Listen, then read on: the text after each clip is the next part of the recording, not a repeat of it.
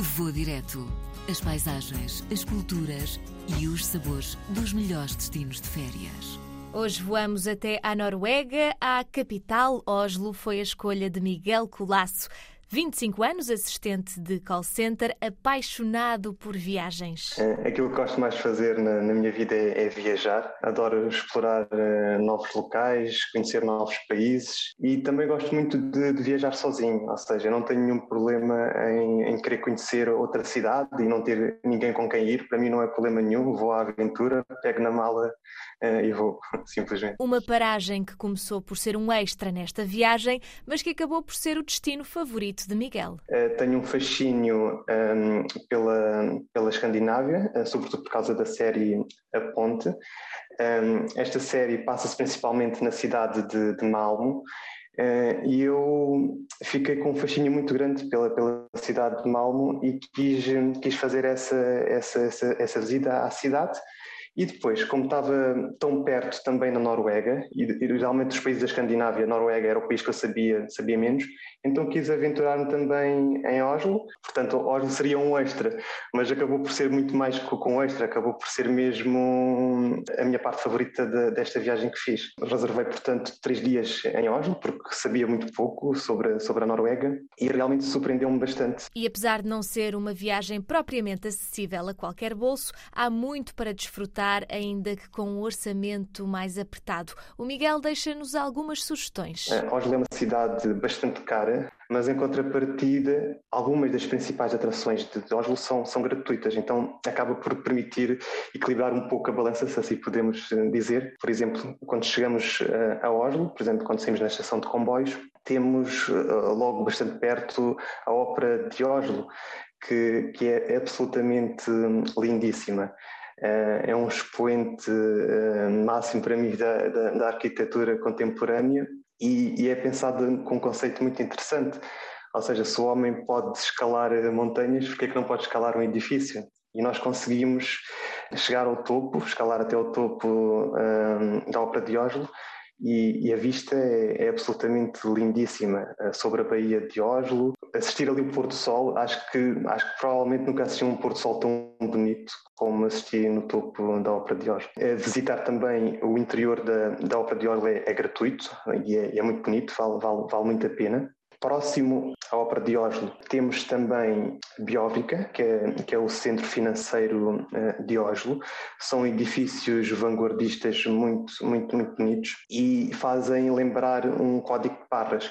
Então, aquela parte hum, de Oslo chama-se Barcode um, e é realmente diferente de tudo o que já, já tinha visto antes. É, são edifícios vanguardistas muito, muito impressionam mesmo. E depois também temos uma ponte que se chama Ponte Acrobata, podemos atravessar e ter uma vista privilegiada sobre, sobre esses edifícios. A ponte também é, é espetacular, com linhas de, arquitetura, de arquitetura muito modernas, e eu recomendo mesmo que, que, se visite essa ponte, quer, quer de dia, quer de noite. Eu, eu, eu ainda gostei mais à noite, foi uma experiência muito boa. Uma coisa que eu gosto muito em Oslo é que consegue combinar muito bem a beleza natural com a parte histórica e com a arquitetura vanguardista. Ainda me falta visitar muitas cidades, obviamente, mas das cidades que já visitei, acho que Oslo consegue combinar isto tudo como, como nenhuma outra cidade que eu já visitei. É, é, é absolutamente incrível. Eu fiquei absolutamente fascinado com, com esta combinação. Por exemplo, o, o Parque Vigeland, que é o maior parque de esculturas feitas por só, um só artista em todo o mundo, e é realmente fascinante. O Parque Vigeland é, é apelidado do Pulmão Verde de, de Oslo, e, e Gustavo Vigeland, que foi o escultor que, que, fez todas aquelas obras, todas aquelas esculturas. Uh, portanto, aquelas esculturas um, eh, retratam várias temáticas, como a paternidade, a maternidade, as relações conjugais, e eu fiquei realmente fascinado naquele, naquele parque e depois também tive a sorte de, enquanto estava lá, começar a nevar, timidamente, muito timidamente, mas tornou o momento ainda mais mágico e eu recomendo perder 3, 4 horas naquele parque, relaxar, porque hum, é uma experiência eh, memorável. Foram apenas três dias, mas Miguel Colasso deixa-nos várias sugestões para visitar nesta cidade europeia. Oslo tem uma rua que se chama Damstredet, espero estar a pronunciar bem, que é muito charmosa, tem, tem um, várias casas coloridas de madeira que estão muito bem preservadas, do século XVII e XVIII, transporta-nos logo para aquela, para aquela altura, parece que estamos num, num postal, nem parece real e, e, eu adorei, adorei simplesmente aquela, aquela rua,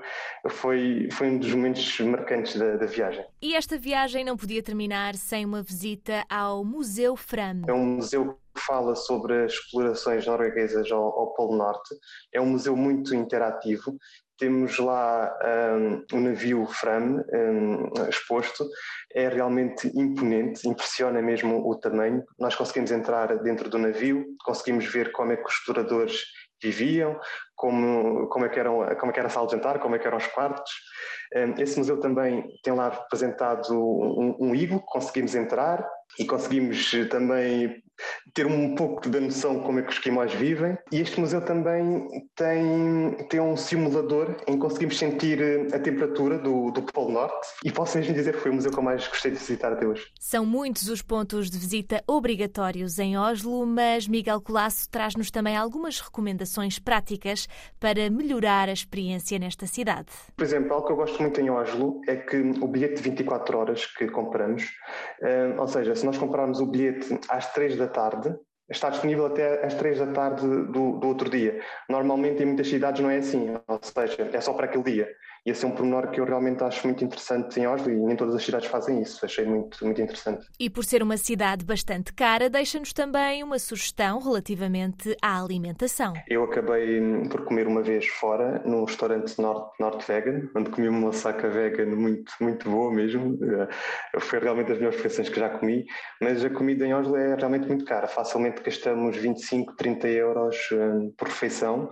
Então eu preferi eh, reservar um alojamento com cozinha integrada, que realmente permitiu poupar, poupar muito, muito dinheiro, porque em Oslo facilmente gastamos 300, 400 euros em apenas dois dias, muito facilmente, até mais. E mesmo assim, três dias não chegaram. Miguel já sabe que vai regressar. Da próxima vez que for a Oslo, vou direto a Holmenkollen. Gostaria de ir no, no inverno, com Oslo coberto, coberto de neve. Eu nunca fiz esqui e, e gostava muito de ver Oslo coberta, coberta de neve. Vou direto. As paisagens, as culturas e os sabores dos melhores destinos de férias.